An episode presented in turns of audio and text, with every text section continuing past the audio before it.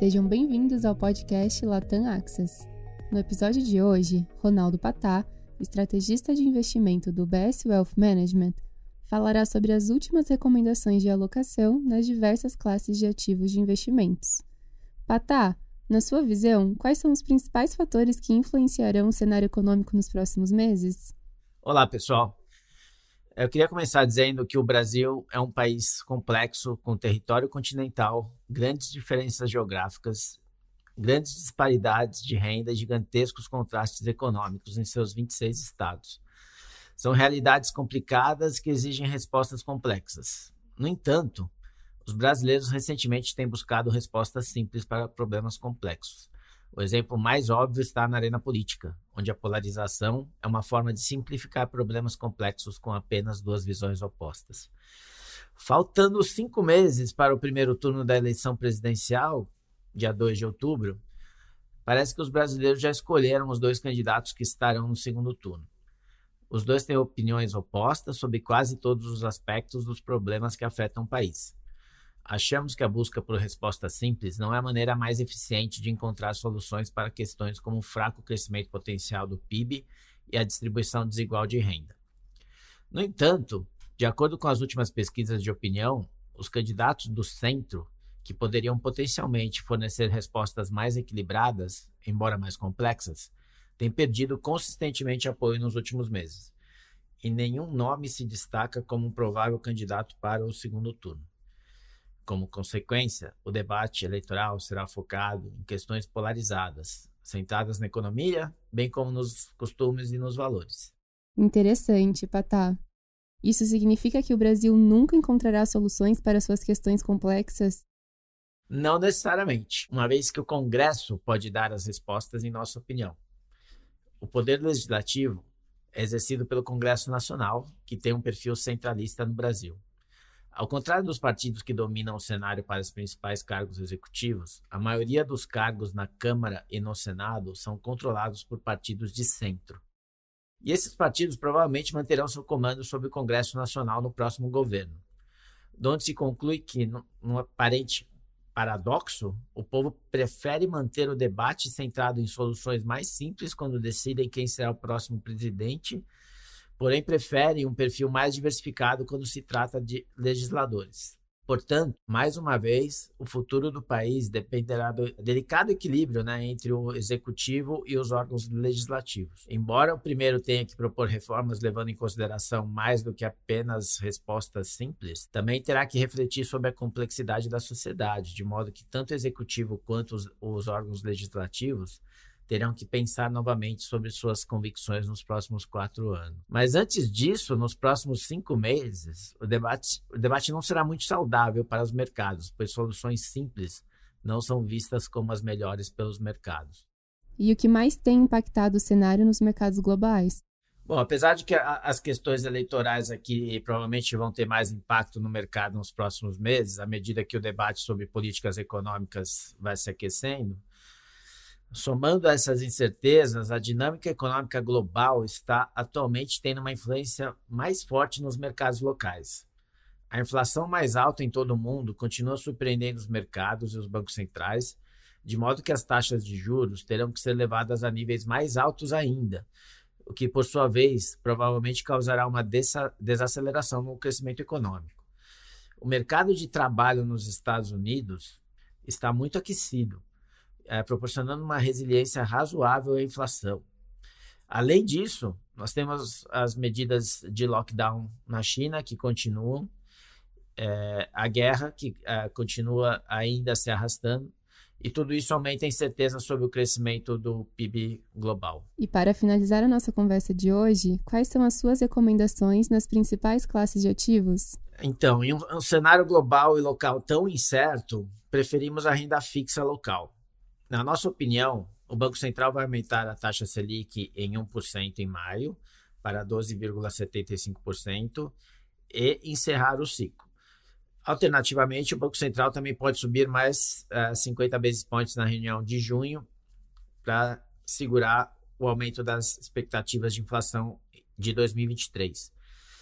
Isso deve ser suficiente, pois as taxas reais no Brasil estariam acima de 5%, mesmo assumindo que a inflação de 2022 será de 7,5%, ou mais que o dobro da meta do Banco Central.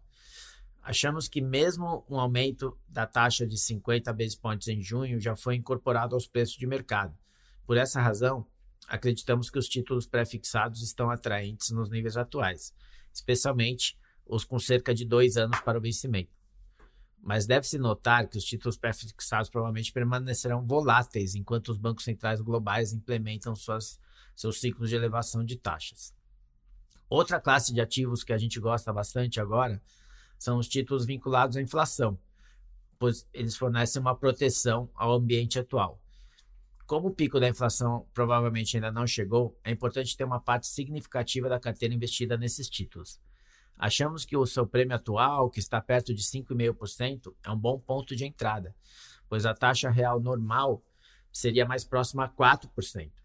Subindo, supondo que o Banco Central uh, que, o, que, o, próximo governo né, se comprometa com algum grau de responsabilidade fiscal, que é o nosso cenário, acreditamos que os títulos vinculados à inflação são uma boa oportunidade nos níveis atuais. E nós gostamos principalmente dos com vencimento uh, no meio da curva, perto de 2028.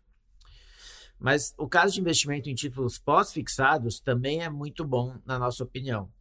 Em um mundo que enfrenta uma maior incerteza em todas as frentes, é, recomendamos fortemente que os investidores conservadores aloquem fundos em títulos pós-fixados, é, de forma a reduzir a volatilidade da carteira. Né? Então, a gente mantém os títulos pós-fixados em mais preferidos, pois acreditamos que o Banco Central, depois que subir a taxa de juros e parar a, a, o movimento de alta, ele vai manter as taxas nesse patamar próximo de 13% por pelo menos 12 meses. Já o cenário para as ações é, é, mais desafiador, pois a atividade econômica provavelmente será prejudicada pelo impacto da inflação mais alta e as taxas de juros sobre o poder de compra dos consumidores. O mercado hoje espera que o PIB cresça entre 0,5% e 1% esse ano e 1% em 2023.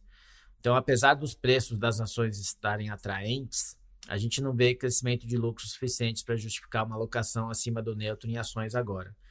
E também acreditamos que a incerteza eleitoral sobre as reformas aumentará a volatilidade do mercado, o que torna o perfil de risco-retorno dessa classe é, menos atraente do que renda fixa.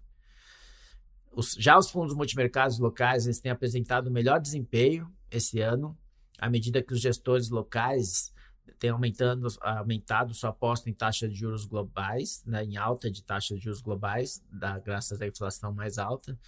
E a gente aconselha manter exposição a fundos multimercados, uma maneira de proteger as carteiras nesse ambiente mais volátil. E esses fundos também são uma forma eficaz de ganhar exposição a commodities, que muitas vezes não são facilmente acessíveis uh, a clientes aqui fora de um fundo. Já os ativos globais, é, permanecem razoáveis é, para os investidores locais. Eles foram muito bem nos dois primeiros anos da, anos da pandemia, só que perderam valor desde o início desse ano. A gente acredita que o crescimento global em 2022 ainda vai ser em linha com as médias históricas e o crescimento dos lucros é, ainda vai ser próximo a 12% nas 500 maiores empresas dos Estados Unidos.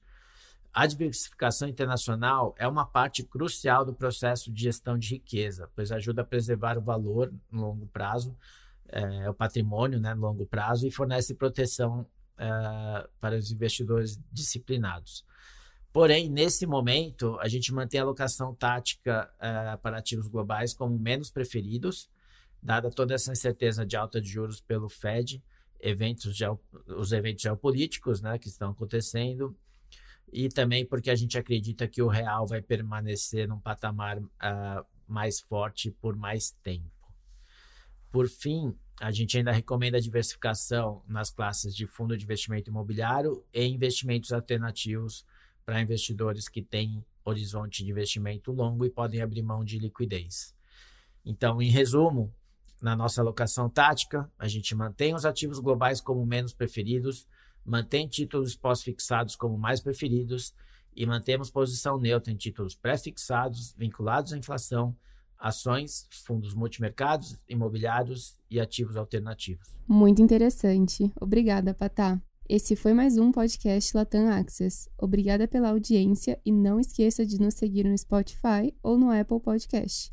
Até o próximo episódio. Os comentários do UBS Chief Investment Office são preparados e publicados pelo Global Wealth Management do UBS AG ou uma de suas afiliadas UBS. Este material não tem relação com os objetivos específicos de investimento, situação financeira ou necessidades particulares de qualquer destinatário específico e é publicado apenas para fins informativos. O conteúdo não é e não deve ser considerado como um relatório de análise de valores mobiliários. Como uma empresa que presta serviços de gestão de patrimônio para clientes globalmente, o BSAG e suas diferentes subsidiárias oferecem serviços de consultoria de investimento e serviços de corretagem. Os serviços de consultoria de investimento e serviços de corretagem são separados e distintos, diferem de forma material e são regidos por leis e arranjos separados. Nada neste podcast se destina a ser e não deve ser considerado como qualquer forma de solicitação ou promoção. Nem todos os serviços ou produtos estão disponíveis para os clientes em todas as jurisdições. Nos Estados Unidos, o UBS Financial Services Inc. é uma subsidiária do UBS AG e membro da FINRA SIPC. Para obter a informação legal completa aplicável aos comentários independentes produzido pelo UBS, visite nosso site em